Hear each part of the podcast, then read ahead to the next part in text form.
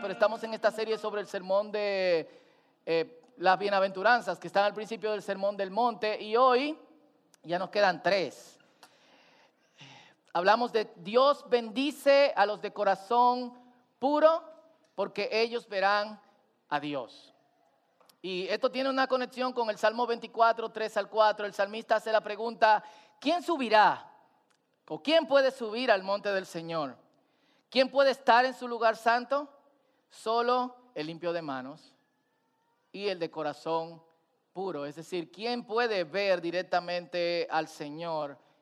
Es quien tiene el corazón puro. Y el corazón como concepto en nuestra cultura es mucho más importante de lo que nosotros nos imaginamos.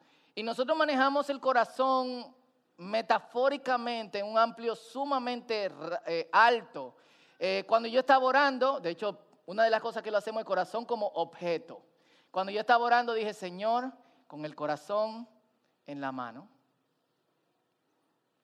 Y el corazón se entrega. El corazón se devuelve.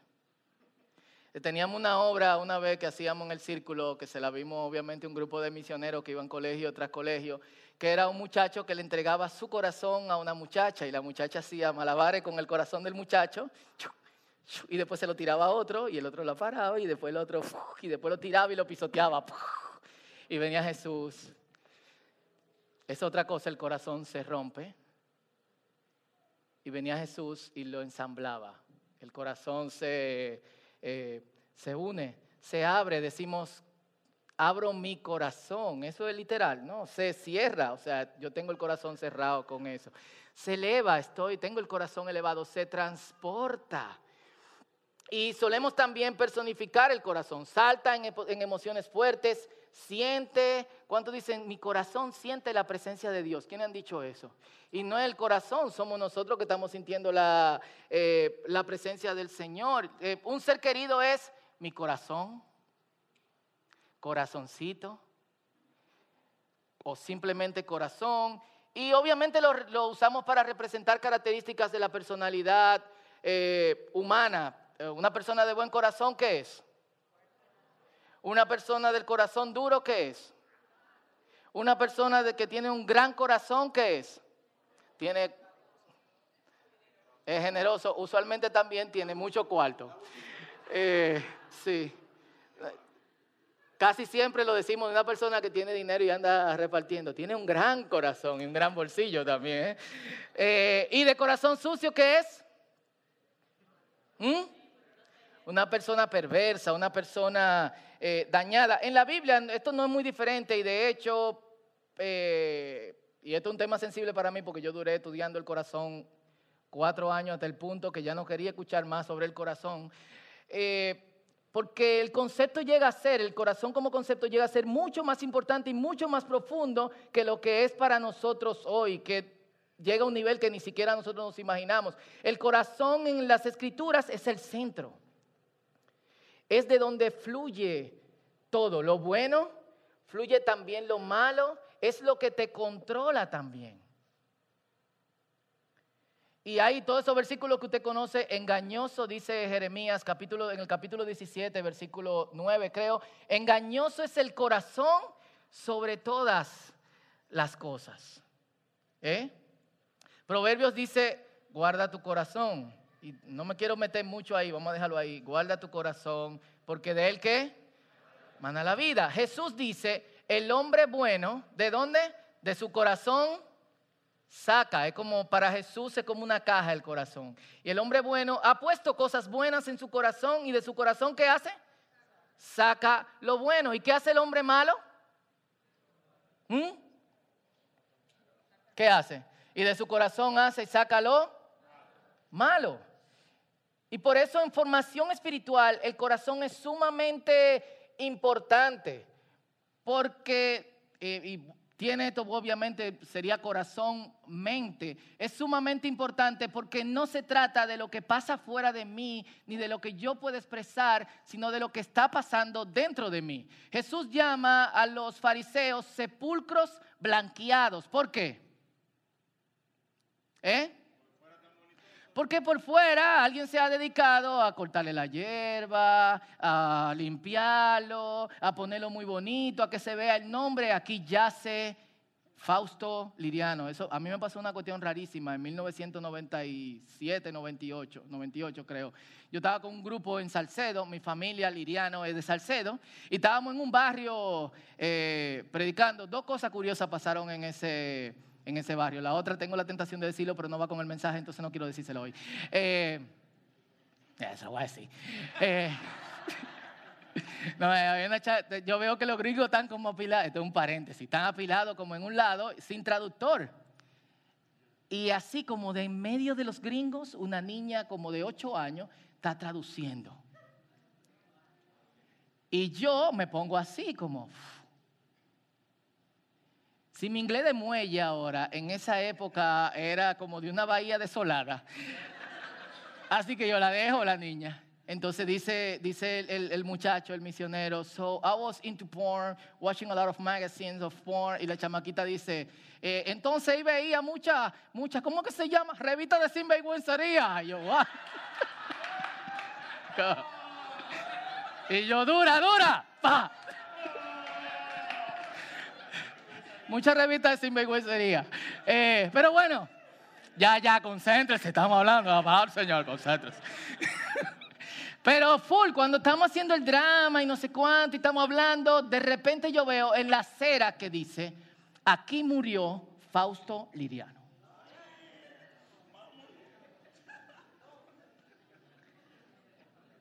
O sea, no había, en ese tiempo uno no tenía acceso a una cámara, quizá un gringo le tiró una foto, pero obviamente hace 21 años. Está muy loca la cosa. Pero fue como, wow, aquí ya se, aquí murió Fausto Liriano, probablemente un primo. Eh, y Jesús llama a los fariseos sepulcros banqueados porque por fuera se ven muy lindos. Y quien habita un cementerio judío es pulcro. Parece que ellos se asociaron con los japoneses para que fuera feng shui, como todo como alineado, bonito, blanco, todo en ciertos niveles. Eh, pero por dentro, ¿qué tienen? Cuerpos podridos. Y él lo dice en una oportunidad en donde todos están comiendo y los discípulos no se lavan las manos. Y esto no era lavarse las manos, en el, probablemente los discípulos se lavaron las manos antes de comer. Esto era lavárselas ritualmente, era poner agua sobre la palma de la mano en esta forma, dejar que el agua se sentara ahí hasta que ellos terminaran de decir un versículo o una bendición, Baruch atah Adonai y después tiraban el agua y otra vez tiraban el agua, otra vez, tres veces para luego limpiarse las manos. Ellos no hacían ese rito y le llamó la atención. Ustedes se pueden bañar por fuera. Amén. Pero por dentro están sucios. Qué duro Jesús. ¿Tú te imaginas comiendo con una gente cristiana o religiosa en su mesa, en su casa, que te invitaron y te dicen, ¿por qué tú no oras antes de comer? ¿Y por qué la gente que anda contigo del círculo no ora antes de comer? Y tú tiras el cubierto y tú le dices, ¿por qué tú eres tan sucio por dentro? ¿Eh? ¿Tú crees que con todo lo que tú estás haciendo religiosamente tú impresionas a Dios? Por dentro tú estás podrido. ¿Qué pasaría en esa cena? Aquí murió Fausto Liriano. Full. Eh, pero Jesús confronta de, esta manera y es por esa razón que en cierto modo, y lo hemos mencionado en otras ocasiones, pero vale la pena mencionarlo nuevamente ahora, en cierto modo cuando Jesús te dice, si tu ojo te hace ocasión de caer, sácatelo, si tu mano te hace ocasión de caer, córtatela. Está usando una, tiene una alta carga de ironía y de sarcasmo, porque tú puedes quedar un ñoquito. Pero dentro seguir podrido. Y esa es la razón por la cual nuestro interior es sumamente importante. Y a pesar de que el corazón es importante, la multiplicidad de corazones, es decir, tener más de un corazón, más de una mente, más de un cerebro, pudiésemos llamarlo así, es malo en las escrituras. De hecho, para los judíos, lev va lev, corazón y corazón, o dos, eh, dos corazones es malo. Y me pareció sumamente interesante que en muchas culturas indígenas de Latinoamérica esto también es así. Dice Salmo 12.2, todo el mundo dice mentiras y unos a otros se engañan. Ahora dicen una cosa y luego dicen otra. Literalmente, hablan con dos corazones. ¿Qué es una persona con dos corazones? Es una persona que tiene una intención en cierta dirección, pero guarda otra intención en caso de que algo cambie. Hey, Emily, ¿qué es lo que es? No estaba viendo. ¿Está Emily aquí? ¿La vieron? Desde Boston, Nueva York, comprometida. Entonces, cada vez que yo veo comprometida, veo par de novias que hacen, tú ves. Eh, no, no estoy mirando, estoy aquí. Em, y Santiago lo pone de una manera, en Santiago capítulo 4 él dice, de una misma fuente no pueden salir dos tipos de agua. O sale agua dulce o sale agua amarga. Un famoso líder de adoración hizo una canción sobre esto. Agua dulce, agua salada, se la saben, ¿eh? Y la promesa del Señor es la siguiente para los que tienen dos corazones. Y eso es muy interesante. Jeremías capítulo 32, versículo 39 eh, dice, les daré un corazón les daré una sola intención. Wow. En Ezequiel es llano. Ezequiel capítulo 11, versículo 19 dice, y les daré un corazón. Y aquí hicimos una pregunta hace varias semanas, ¿cómo está tu corazón? El tipo de pregunta, y lo dijimos, que quilla. Pero es una pregunta cuya respuesta es muy importante y cuya respuesta muchos no han analizado. Y quizás pudiésemos poner la pregunta ¿cómo? ¿Cómo están tus corazones? Quizá haya que eliminar uno.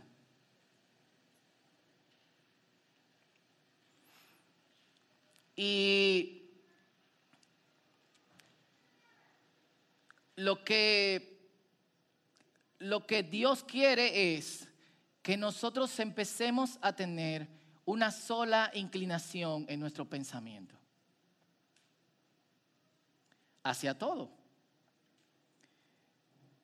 Porque el que tiene, un, tiene dos corazones no solamente está en conflicto con Dios, sino que muchas veces está en conflicto consigo mismo. O sea, no levanten la mano, pero ¿quiénes tienen a veces esa lucha?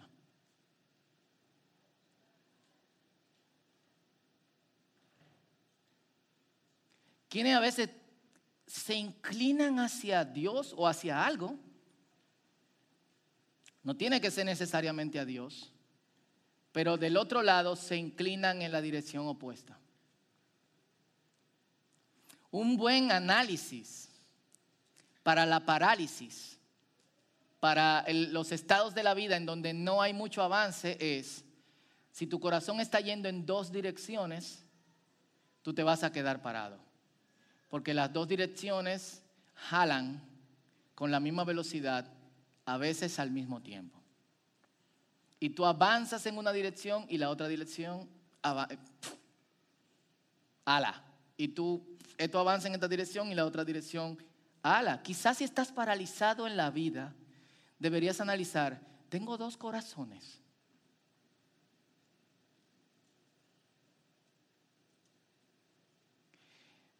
Esto puede ser también hacia los amigos.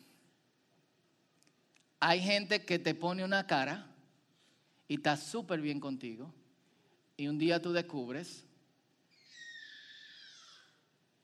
una de mis eh, bandas de metal cristiano favorito, Tourniquet, decía, I greet you with a brother kiss and crank the knife with other twist.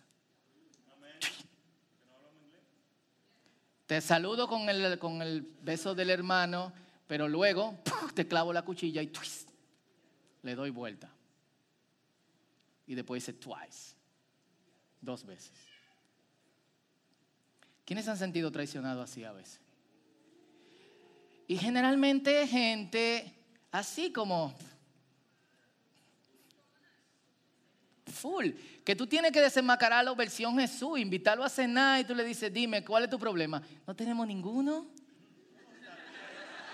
Se ríen así como Nicole Kidman en esa película donde todas las esposas estaban bien. No tenemos ningún problema, en serio.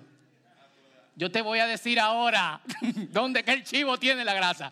Eh, entonces, desde el inicio de la serie nosotros hemos dicho que los Dios bendice no son, no son necesariamente un llamado a que nosotros asumamos estas características. No es un listado del tipo de persona que nosotros deberíamos ser, sino que es, de cierto, de cierto modo, el listado del tipo de personas que hay entre nosotros. Y al repasarlo, algunos pueden sentirse como pobres en espíritu, otros pueden sentirse como mansos, otros pueden sentirse como humildes, otros dicen, bueno, estoy fatal porque no estoy en ninguna de estas.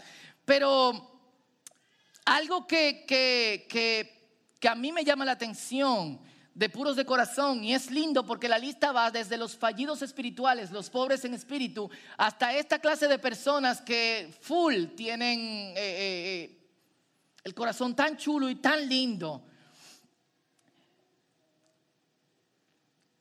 Y la bendición que ellos tienen es, a, causa de lo que ellos han decidido, es ver a Dios. ¿Y que ellos han decidido? Han decidido reemplazar su voluntad con la voluntad de Dios. Han decidido reemplazar sus palabras con la palabra de Dios. Han decidido reemplazar sus pensamientos con pensamientos que agraden a Dios. Y ya su voluntad, sus palabras y sus pensamientos se transforman instantáneamente en lo que Dios quiere para sus vidas. Y yo no sé ustedes, pero yo quiero eso para mí. Yo quiero ver a Dios. Y muchos dicen, y esto es muy común, ¿de qué me sirve mantenerme limpio? ¿De qué me sirve servirle a Dios si todo me sale mal? Eh, y bueno, aquí hay muchos jóvenes, de los novios, novias, siempre, casi siempre yo he escuchado, eh, ¿de qué me sirve guardarme para una mujer o un hombre cristiano si son iguales?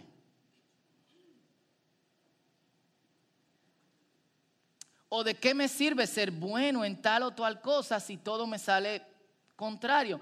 Esto no es nuevo. El salmista en el Salmo capítulo 73, esto es lo que dice, versículo 13 al 14. Ah, pero de nada ha servido mantener mi corazón y mis manos sin pecado. Y yo sé y no me lo he revelado en el, Espíritu, pero es que el curso de la, de, la, de la vida cristiana, muchos de los que están aquí en esta mañana lo han pensado una, dos, tres o cuatro veces. Muchas veces nuestra, nuestras caídas espirituales o nuestras caídas y nuestros apartes del Señor tienen que ver con que nosotros hemos tratado de hacer algo de manera correcta, pero todo nos sale mal. Y ahí hay dos cosas que evaluar. ¿Por qué estás haciendo las cosas de manera correcta? ¿Para que te hagan algo? ¿O estás haciendo las cosas de manera correcta para agradar a Dios? Porque la persona que agrada a Dios vive en el límite, así como yo estoy aquí, en el límite de dos reinos. El reino de Dios, pero nosotros vivimos en el reino del diablo. Nosotros interactuamos con gente que no tienen temor de Dios.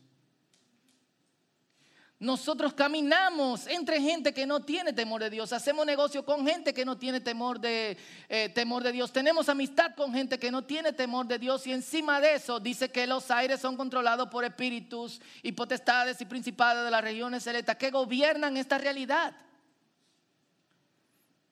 Entonces algo que nosotros no nos estamos dando cuenta es que si tú has decidido estar con el corazón puro, tú has decidido caminar en una corriente contraria a la que todo el mundo ha decidido caminar y vas a tener problemas. Porque todo el que piensa diferente tiene problema. ¿O no? Full. Entonces, es como, eh, ¿qué pensamos? ¿Hacer las cosas a la clara cuando todo el mundo está haciendo la cosa a la oscura y que eso no va a tener consecuencias malas sobre nosotros? Estamos aquí. Estamos en este mundo. Y por eso Jesucristo, ¿están conmigo? Dicen amén. Por eso Jesucristo continuamente dice, señores, en el mundo ustedes le va a ir mal.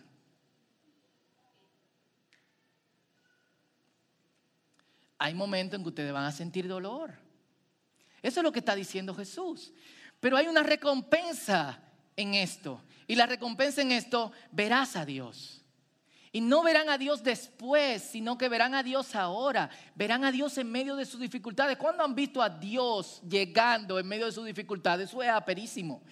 Verán a Dios en tiempos difíciles, van a estar conscientes de su presencia. Y esa es una de las sensaciones más ásperas que cualquier persona puede sentir. Que, que todo el mundo está friqueado.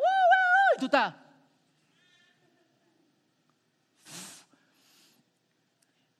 Lo verán en lo secreto, cuando sus ojos en oración sean abiertos. Van a ver la misma mano de Dios eh, obrar en sus vidas. Tendrán una visión tan clara de Dios, de forma tal que ninguna palabra lo podrá describir. Va a ser tan difícil describírselo a, a otros. Y esa es una bendición, y esa es su bendición. Bendición significa estar supremamente alegres y satisfechos.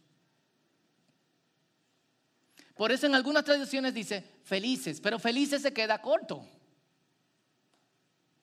Felices los de corazón puro, en serio. Es corto se queda eso.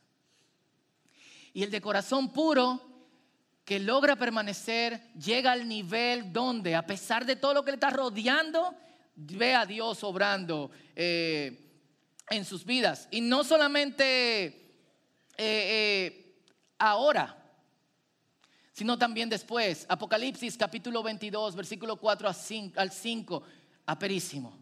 Verán su rostro. Y tendrán su nombre escrito en la frente. Para los que están opuestos al tatuaje, Dios nos hará un tatuaje en la frente. No escuchen eso. Se refiere a... Tendrán a Dios ahí todo el tiempo. Ah, si usted se quiere poner Jehová en la frente, usted libre, ¿eh? amén. Y dice, allí no existirá la noche, no habrá necesidad de la luz de lámparas ni del sol, porque el Señor Dios brillará sobre ellos y ellos reinarán por siempre y para siempre. O sea,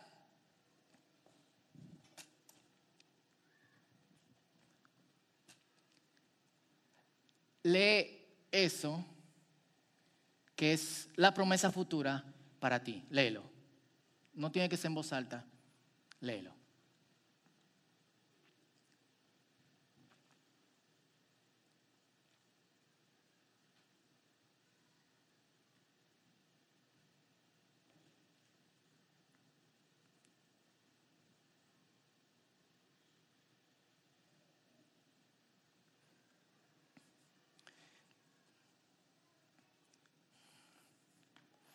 Y una de las cosas más confortantes de eso es que hay momentos tan desesperantes que queremos ver a Dios.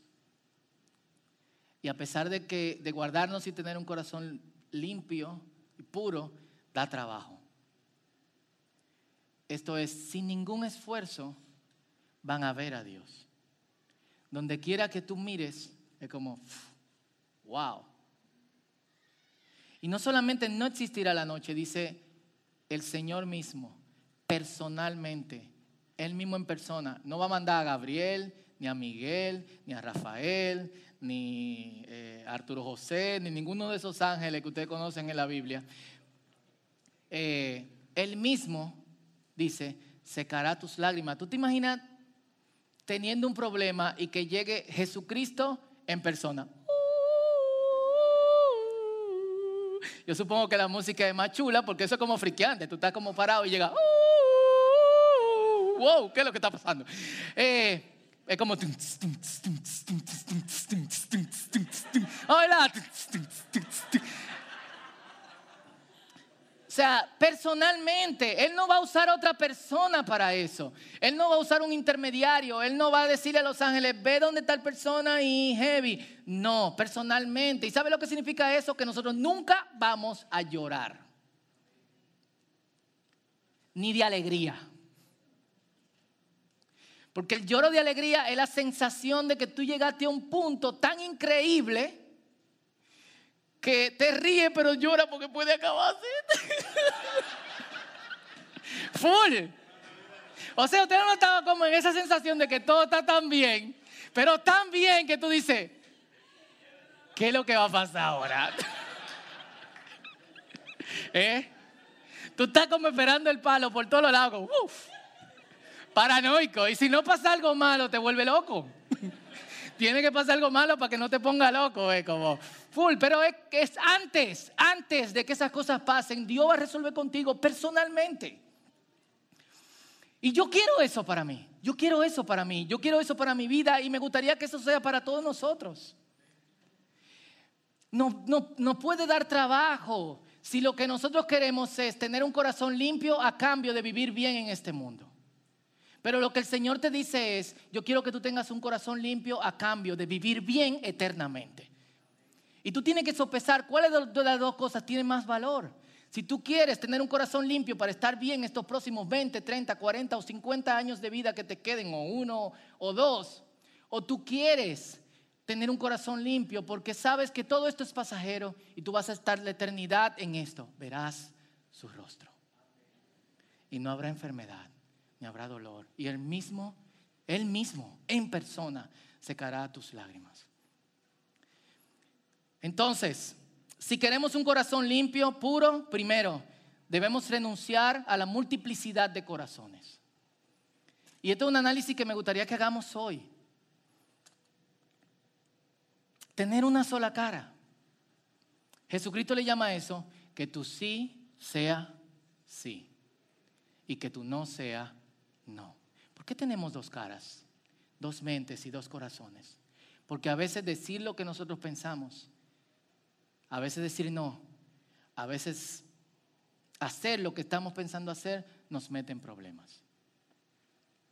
Pero cuando confiamos en Dios, decimos sí, decimos no, decimos lo haremos, decimos no lo haremos, decimos lo que tengamos que decir porque nosotros estamos confiando no lo que el corazón puro puede traer ahora, sino lo que el corazón puro puede traer ahora y después.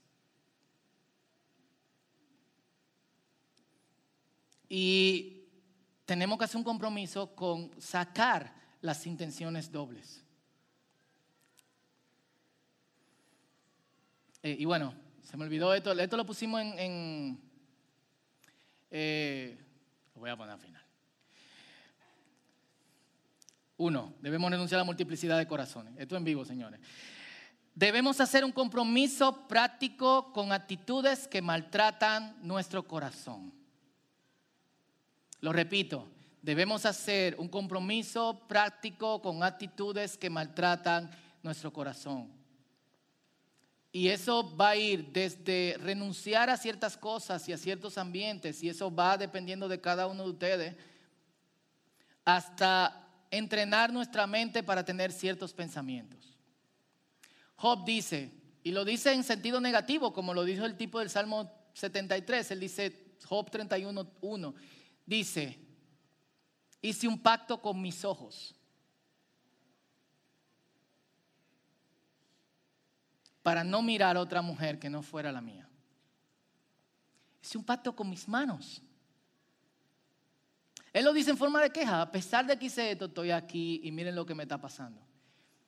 Pero lo que hizo Job tuvo resultado. Y quizás tú debas de hacer un pacto con tus ojos. Porque ya lo hemos dicho, sacáselo no da resultado. Hay imágenes que se quedan ahí. Un pacto con tus manos, con tus pies. Pablo le llama a esto, presente en su cuerpo como sacrificio vivo a Dios. Santo y agradable al Señor. Es decir, mis partes, las partes con las que peco, son tuyas. Renuncio a lo que yo hago con esas partes. Y funciona porque hay partes que tienen conexiones específicas con ciertos pecados.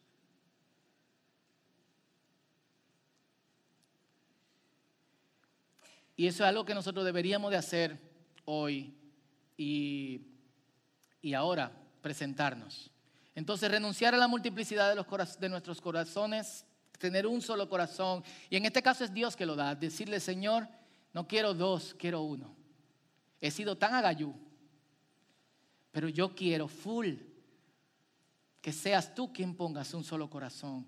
Y dos, hacer un compromiso práctico con actitudes que maltratan nuestro, nuestro corazón. Esto lo pusimos en, cuando hablamos el año pasado de adoración. Y un poema medieval eh, hebreo, pero me parece tan ápero. Porque este tipo quiere un corazón limpio para que para ver a Dios. Ese es su propósito. Y él dice, mirar el rostro de mi rey es mi único deseo. No admiro a nadie más que a él. Y esto está muy loco. Si lo viese en un sueño, me quedaría durmiendo por la eternidad. Es como no me despierten. Y si lo viese tan solo una vez con mis ojos, no pediría jamás ver nada más. Esa es la meta. Esa es la meta. Y yo quiero hacer un llamado serio hoy. Eh, aclarando que esto, lo hemos dicho del principio, no es, no es la lista. Pero qué pero sería que estas sean de las cosas o de las formas en que nosotros vivimos. Y me gustaría que te ponga de pie conmigo.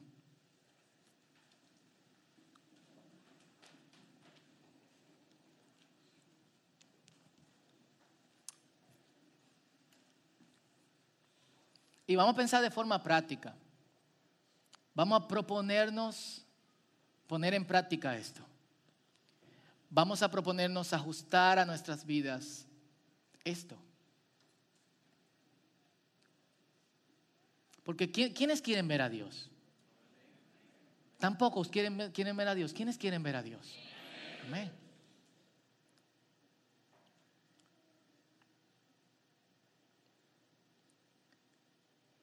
Y primero vamos a analizarnos. ¿Tienes dos corazones? ¿Tienes dos formas de pensar? ¿Tienes dos mentes? ¿Tienes un corazón que le sirve a Dios con todo, pero Mañana tendrás un corazón que quiere huir de Dios con todo. Vamos a presentar esto a Dios. Y vamos a decirle, después de un análisis, y me gustaría que hagamos un análisis serio, que no perdamos el tiempo, porque esto es importante, porque esto tiene, esto tiene consecuencias eternas.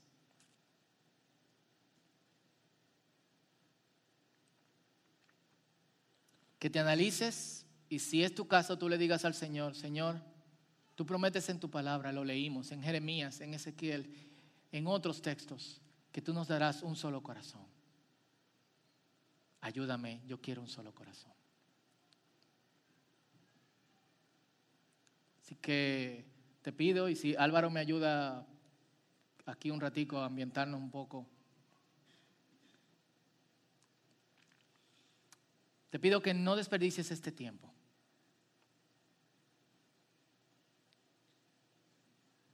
y que tú le digas al Señor, Señor, pon un solo corazón en mí. Y seas específico con tus dos corazones. Amén. Esa primera oración, este es tu tiempo con Dios.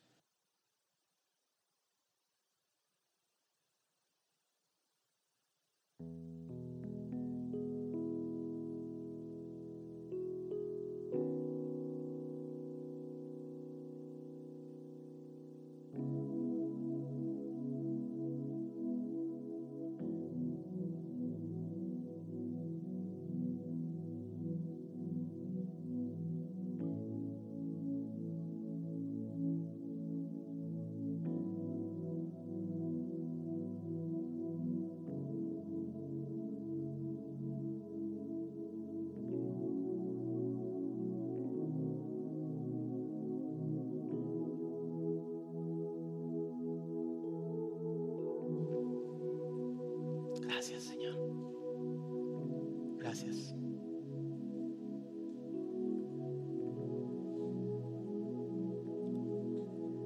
Señor, gracias porque tu presencia, tu Espíritu Santo esté en medio de nosotros en esta mañana. Queremos aprovechar ese lindo ambiente para que tú nos des un solo corazón, uno solo.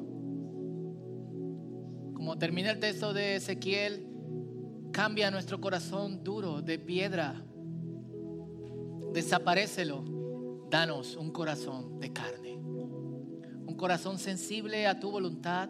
Díselo al Señor, si es tu caso, díselo. Dame un corazón sensible a tu voluntad. Dame un corazón sensible a tus pensamientos. Señor, dame un corazón sensible a tu palabra. Dánoslo, Señor. Que tu voluntad sea la nuestra. Que nuestros pensamientos sean los pensamientos.